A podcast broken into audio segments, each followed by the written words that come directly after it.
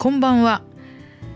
6月18日日曜日夜8時半になりました。イエスから始めようグローカルな夜をお届けします。FM84.2MHz ラジオつくばからお送りします。お相手は一般社団法人コモンニジェールの福田秀子です。この時間ではグローカルな夜とサブタイトルにもあるようにどんなに遠い場所でも人の頭の中では想像力ということでグローバルとローカルを一瞬で引きできるという考えから来ています。えー、そんな番組内容にしたいと思っております。どうかよろしくお願いいたします。もうですね6月も半ばを過ぎました。6月18日今日はなんと海外移住の日という日らしいです国際協力事業団皆さん JICA というのをご存知ですか？1966年に制定して1908年のこの日本格的な海外移住の第一陣781人を乗せた笠止丸がブラジルのサントス港に到着した日らしいんですよね。これなんか海外移住ってまあ福田はですねもう二十歳から34まであの日本におりませんでしたのでねもうあの友達なんかはねもう日本人と認めてくれないような人がいるんですけれどもブツブツとか言ったりしてというかあの結構ねあのそんなに日本にまあえっと一時帰国も帰れなかったこともないんですけれどもなんかね本当にその間のことがよくわからないんですよ日本での出来事がなんかすごい恥ずかしいかわいそうなんですけども。とこの海外移住の日っていうねちょっと見た時になんかあらまあね海外に行くっていうことはどいや本当にね福田はですね2年ぐらいって言われてですね14年にもなっちゃったんですよね。かわいそうですねこの辺の話はとか言って。で 帰ってきたら子供が2人まあこれ別に自分で産んだんですけどもうんなんかやっぱり、うん、海外でもねあのまあすごく辛いこともありましたけどやっぱり楽しいこともありましたなんかね今思うとこう随分前のことですけどなんか遠くの方にキラッと光る何かがあるなと思うとちょっとその辺の時代のことだったりありますね。それからですねこの1877年のこの日なんと大森貝塚を発見したこのモース博士が来日しそしてこの、えー、なんか6月このえっ、ー、とまあ18日というかモース博士が汽車で横浜から新橋へ向かう途中に貝殻がこう堆積しているのを発見して間もなく発掘作業になってこれが日本で初めての科学的な発掘調査で日本の考古学のね出発点となったのでこの6月18日が考古学出発の日ということでもあるんですよ。そうなんですそしてねこの次の日に今日がなんとおにぎりの日ってあったんですね。おにぎりの日ね、今話したこのなんか遺跡を発掘する人全く関係ないのもう関係ないんですけど実はねこのねなんか日本最古のおにぎりの化石が発見されたっていうんでこのなんかおにぎりの日になったっていうんですけどおにぎりの化石これもうなんかちょっと なんかちょっとさあのミキサーさんと私ちょっとちょっと似たとこがあるのでちょっとツボがなんかこのおにぎりの化石って気になりますよね。なんかどうしてこう福田はこういうのに引っかかるかって本当に思いますね。なんかね、まあ、これがですね、まあ、海外生活がない 全然これ違いますけどなんかよくわかんないんですけど。この今日は何の日っていうのすごいねあの結構ハマるんですよね。あのまあそんなわけでですね今日はちょっとオープニングはそんな話をしましたけれども是非あの皆さんおにぎりの化石について何か情報がありましたら あの教えて。いや皆さんこれあれですよ。なんか冷蔵庫に入ってた干からびたあのおにぎりとかなんかそういう話はダメですよ。まあねちょっと私は興味がありますけれども。ではあのまた今日もグローカルインタビュー。先週に引き続き岩崎亮介さんのお話を伺っております。皆さんお聞きください。皆さんこんばんは。グローカルインタビュー、えー、先週に引き続いて、えー、ヒロコンスレンテ株式会社代表の岩崎亮介さんにいらしていただいております。こんばんは。こんばんは。よろしくお願いします。もう前半はもういろいろ陶器の話とかまた盛り上がったんですけど今日はさらにですねあのまたイタリア人の笑い話とかも。で、あの先週に引き続いて今日も TX の守谷駅から5分のクライジーというミュージックバーでお話を伺っておりますクライジーがですね皆さんあのもう筑波の皆さんもすぐ駅から守谷の駅からすぐですのでいろいろあのちょっとね検索していただいて食べログとかでも出ておりますのでぜひぜひあの料理もお酒もすごく美味しいのでそしてあのライブの日もですねもう本当にすごく素敵なのでぜひあのいらしていただきたいなと思っています。要チェックですね。はい。まあ今週もそこでお話を伺っております、はい。えーと、岩崎さん、祐介さんが最初イタリアに行った時は何歳だったんですか、えー、あちらに行ったのがちょうど12歳の時でしょうかね。小学校6年生の途中というところで。なんかその小学校6年生に12歳ぐらいってなんかアイデンティティが自分が普通ね何人かとかっていうのって固まりつつあるみたいな、大事な時期って大事な時期ですけど、い、わゆる思春期と言われる時期。そこでイタリアに行ったっていうのは結構そ、えー、と何年行ってらっしゃいました、えー、最終的には4年弱、えー、行ってましたね。イタリアのローマに住んでました。12歳から。はい皆さん聞きました。この多感な時期に4年半過ごしたという方が一体どういう影響を受けたのかって今日お話聞きたいんですけど最初何が驚きました？それこそ、まあ、やはり日本語が聞こえないという。まあ今までそういう意味ではすごく狭い世界で生きてたんだななんていうところを痛感したというのはやはりカルチャーショックでしたかね。そうですね。またヨーロッパもね、まるっきり日本と違いますからね。あの日本っていうのはちょっとアメリカナイズされていた国で、ね、あのアメリカのことだとちょっとこう、まあ、見たり聞いたりとかあるんですよ。やっぱり日本にとってはね私思うんですよ。ヨーロッパってやっぱり遠い国なのかなって。そうですね。本当に遠い国でしたね。ですよね。要するにちょっと広いですけど日本っていうのは太平洋を挟んで、まあ、対岸っていう感じしますよねアメリカっていうのは、ね。はい、ところがねところがところがヨーロッパっていうのはまあ裏側とまで言わなくても遠い国なんですよね。遠い国でしたね。でまた日本っていわゆる島国というふうに言われる中で、うん、あの陸続きのヨーロッパ大陸に踏み込んだというのは、まあ、いろいろな意味でもちろんイタリアにいたのでイタリア人が当たり前に周りにいながら、うん、ただちょっと見渡すと、フランス語が聞こえてきたり、うん、スペイン語が聞こえてきたりなんていう、まあ、そういう生活というのは、まあ、想像だにしなかったというところではびっくりしましたね。でもあの本当に私なんかも私もね最初あのパリに行った時は、はい、北海道も九州も行ったことなかったのに いきなりパリに行ったんですけど下町からね東京下町からですね。でもその時ね、やっぱりねこのまあ、あの誤解のないように言いますけど別にアメリカが歴史がないって言ってるわけじゃないんですよ、はい、でもそのヨーロッパの歴史があるところと日本の歴史のあるその部分が重なっているので非常になんか理解できるっていうかそういう感じしたんですね、ね、歴史の確かに長さであったり積み重ねてきたものというのはすごく、まあ似てるところもあれば、まあ、もちろん違うところもあればというところありますけど、まあ、感じるものっていうのはやはりありますね。そうですよね。そしてまたねあのイタリアとまたフランスって私思うのはヨーロッパの中でまあおしゃれなとこいやイギリスはイギリスでねいいとこあるんですよ。でもねなんか私もいきなりフランスに行ったものですから、まあ要するにかぶれてしまってですね 私あのもうフランスすごい大好きなんですけどやっぱりねルスケさんも多分ねイタリアが好き、まあ、同じくイタリア大好きというイタリアかぶれ、ね、かぶれちゃったんですよね、はい、今日なんかかぶれ対談って感じしますけれども。あそうでしたか。そうです、ね、そうするとまず最初そういうカルチャーショックを受けたのとあとどんなことを感じましたか、まあ、それこそ今まであとは日本で食べていた、まあ、いわゆるイタリア料理、うん、まあ、イタリア料理というのもスパゲッティとかっていうふうに言われてた、うん、ピザなんていうふうに言われてたことが、うん、あ本場では違うんだななんていうのもカルチャーショックでしたかね。本物のイタリア料理、まあ、もちろんフランス行かれてて多分いわゆる本物の フレンチというものも。本当にそうでした。やっぱりねあのここの結構このグローカル対談は、まあ、本当にいろんな方が出るんですけど、はい、まあ、あのフレンチのシェフなんかも出た時にお話ししたんですけどやっぱりねその場の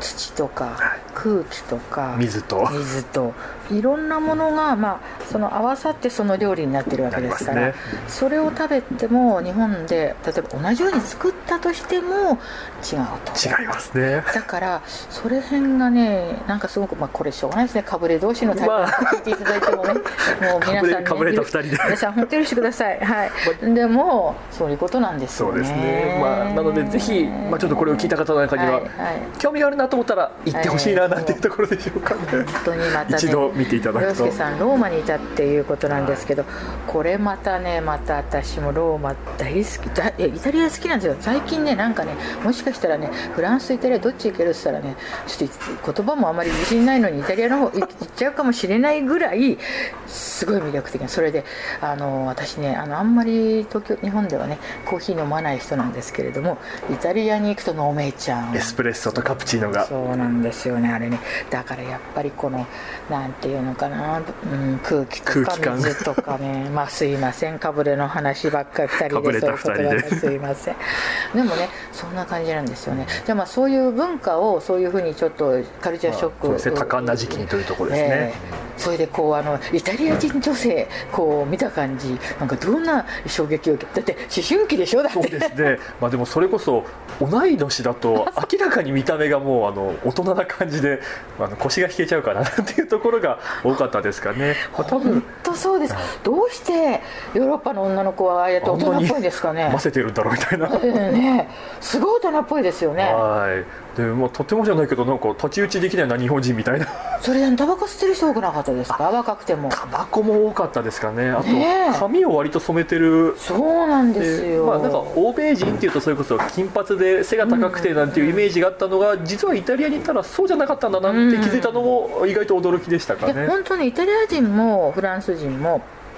小柄ですよ。割とね。オリジナルは、はい。うん。私たちがイメージしている要するにブロンドあるいはこうなんかすごい髪が長くて、シュッと背の高い。あれ北欧の人ですよね。そうですね。あとまあドイツとか。ドイツとか。そうなんですよ。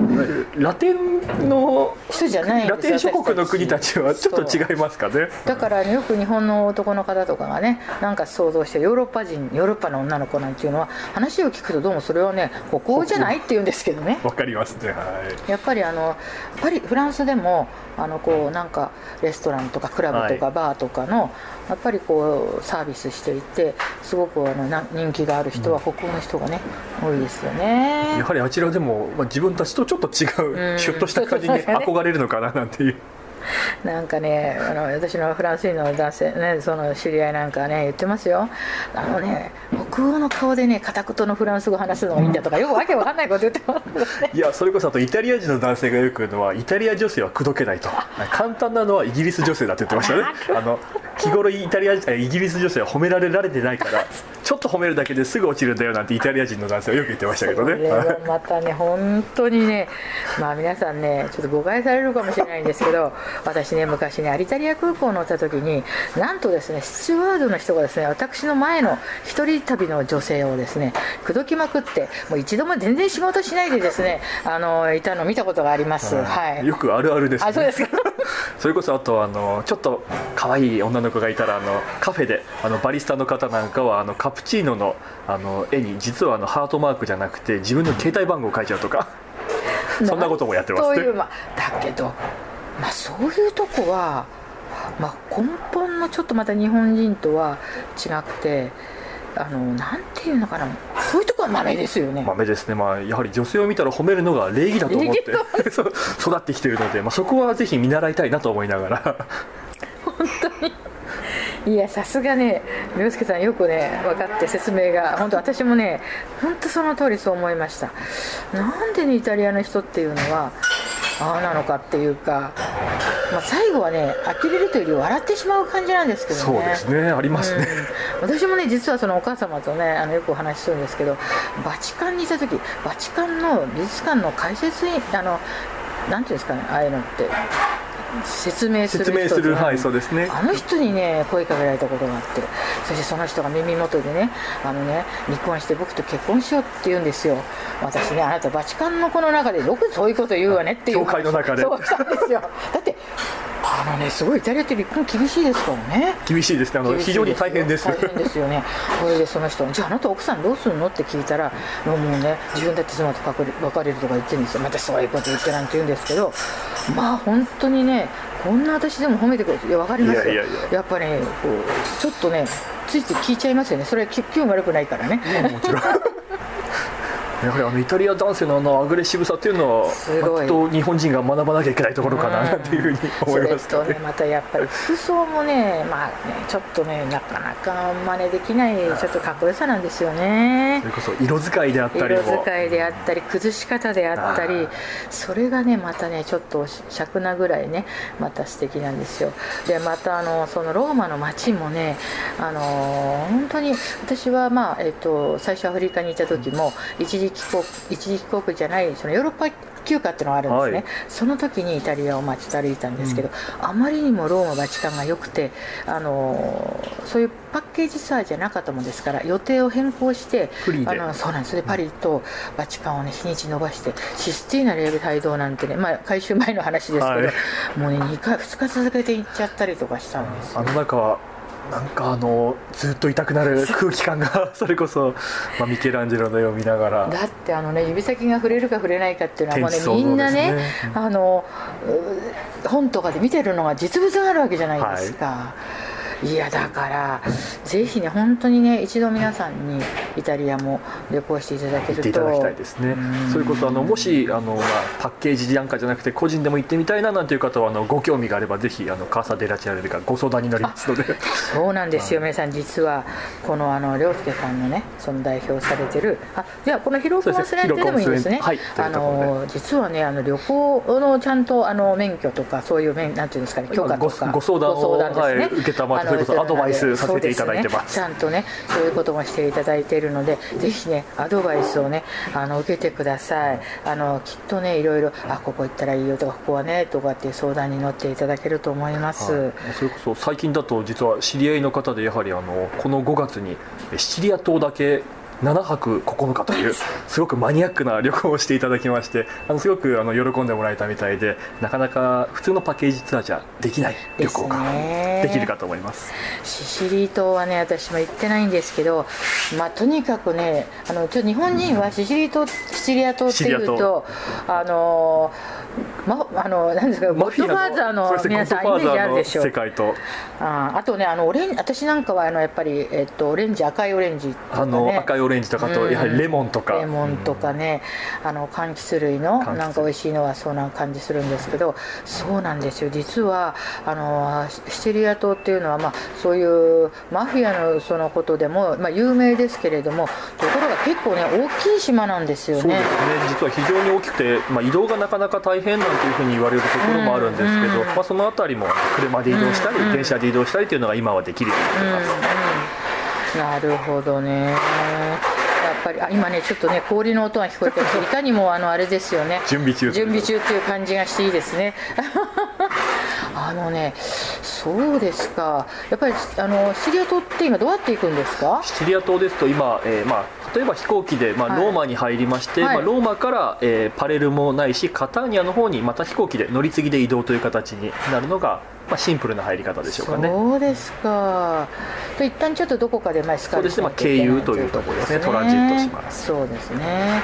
で、えーっとこの前ねシチリア島にもいらしたということでこのシチリア島、まあ、ローマにね住んでらっしゃいましたけどシチリア島に行ってまず感じたことってどんなことでしたか？やはりシチリア島というと、まあ、文化的な、まあ、背景として、まあ、ノルマンの文化であったりやはりアラブの文化というのが、まあ、制服の歴史、まあねはい、制服されてそうですよね。すぐチュニジアですもんね。そうなんです。なのでそれこそ征服されていた歴史があるので同じイタリアというふうに言ってもやはり、まあ、その文化背景というのが違うなというところで、まあ、その辺りの面白さというのもすごく感じる場所ですね。なるほどいやーやっぱりこうなんだメロン、まあ、フランス語ではメロンジェって言いますけどこう混じった文化っていうのはすごい魅力的なんですよね、またね、はい。だから一つの単体のそのあれも大事なんですけどもやっぱりそういうなんていうのかないろんな人たちが時代時代のそう翻弄されたというかね。ね。そういう魅力がありますね。ありますねいやもうねイタリアはねとにかく、まあ、私はもうミラノもねものすごく好きなんですけども北から南までこれあれ本当はあの昔は都市国家がそれぞれあそうですったんでね。あの統一されたのはそれこそ本当に最近なので。そうですよね。ですから、はい。あのサッカーって代理戦争ですよねそうですね。あのそれこそあんまり大きな声じゃ言えないですけどみたいなことになりますけど本当に都市と都市の戦争というところでねあのね審査はねもうちょっとねやっぱりそういう背景がないと多分理解してもらえないと思うんですよ。そうですね。うん、もうすごいですからねあのサッカーの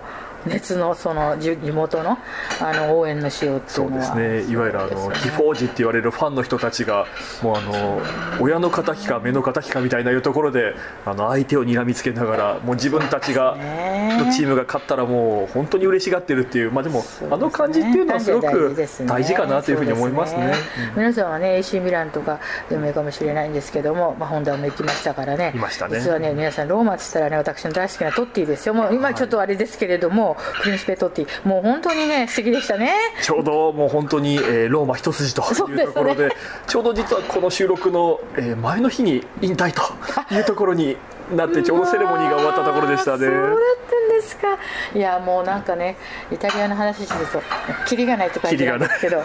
ぜひぜひまたよろしくお願いいたします。はい。じゃあ今日はあのこの辺でえっ、ー、とお別れしたいと思います。また本当にねよろしくお願いします、ねはい、よろしくお願いいたします。はい。どうもありがとうございました。ありがとうございました。ヒロコンスレンテ株式会社の代表の岩崎亮介さんに2週にわたってお話を伺いました。それでは皆さんまたお目にかかりましょう。はい。ありがとうございました。失礼します。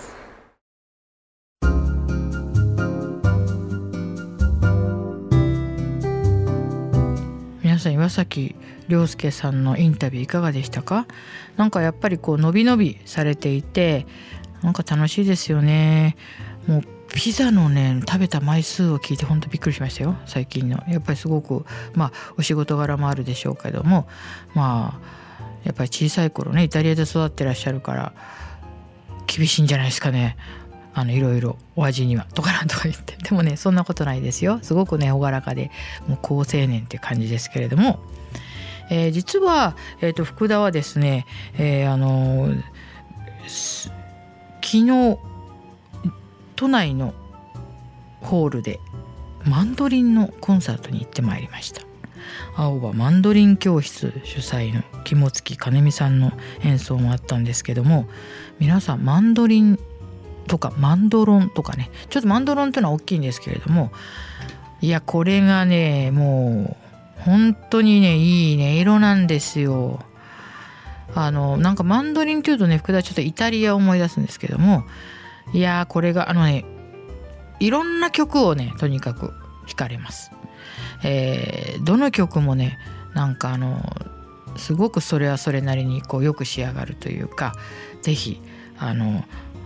横浜の青葉マンドリン教室ということで検索してください。これはですねちゃんと教室というだけあって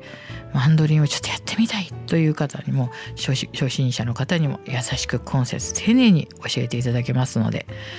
本当にね一度このコンサートにもね行ってほしいと思いますけど CD もね出されていてとにかく検索していただくとね出ますので是非皆さんこのマンドリンというですね名前は聞いてやってもあまり多分ね演奏を聴く機会がね少ないんじゃないかなと思うんですね。ですからこのね私はこの宣伝したいと思います。本当にこのマンドリン。もうね案外これほんでちょっと予想よりかもねなんか最初聞く時はどうどうなんかなと思ったけど音色に魅了されましたよ。本当に。ぜひぜひあの聞きにね何か機会がありましたら。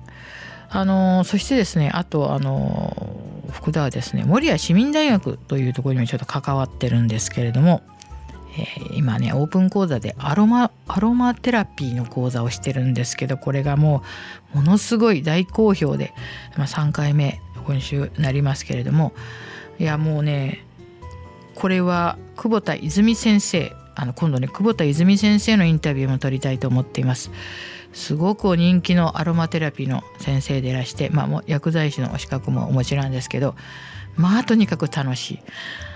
ぱねアロマ香りね。あの皆さんこのね見たり聞いたり触ったり、まあ、ちょっとそういうことは一旦脳の中にこの情報が伝わって脳が判断するわけですね。でも、まあ、触覚食味というかあのもう味覚もそうなんですけどところがね皆さんこのね嗅覚。皆さん鼻から息吸ってみてください。鼻からね吸ったらこれはね直接ね脳幹に行くわけですよ。だからこう見るとか聞くとか一回このなんか脳の中にこの情報が入って判断するというんじゃなくて非常に嗅覚というのはね原始的なもんなんですね。だからこう何て言うのかなよまあちょっとありますでしょなんか好き嫌いな匂いとかそれはもう瞬時に人間が判断するわけですよ。あこれだからねそれはもう理由なんかなくて例えばその人に合わないものとかそういうのはなんかはあの鼻とかに脳がねすぐ瞬時にあこれは嫌いとか好きとかね。あのですからあの人のね香りもそうですよ。アロマ、まあ、フェロモンというか。だからこれはもうその人と相性が合うとか合わないというのは瞬時にこの脳幹で判断するのでアロマというか嗅覚は奥が深いんですよ。こういう話をですねあのこの久保田泉先生していただけますからね。もう本当に楽しく好評のうちに進んでおりますけどもまあ、毎回ね福田毎週ねいろんないろんなことがいろんないろんなことがあるんですよあちこちあちこち行かなきゃいけないことがありましてまあね本当にあのニジェールの方も今もうなこの間もお話ししましたけど難民が増えてしまってもううちのでもね寺子屋も無事に本当に毎日毎日あの生徒がね一生懸命勉強して字が書けるようになったり計算ができるようになったりしておりますのでうちのサイトをね是非見ていただきたいなと思います。えー、f a c e b o o の方にもその本を載っておりますので、ぜひ見てください。そういうわけで、あっという間に今週ももうあのエンディングになりましたけれども、今日は、えー、アウラのレッドフラッグをかけたいと思います。この曲大好きなんですね。フランス語のもね、すごい素敵なんですけども、このレッドフラッグ英語のもとても素敵なので、これを今日はエンディングの曲にしたいと思います。では皆さん、また来週お耳にかかりましょう。さようなら。Waved above our infant mind when all our heads seemed dark as night. It witnessed many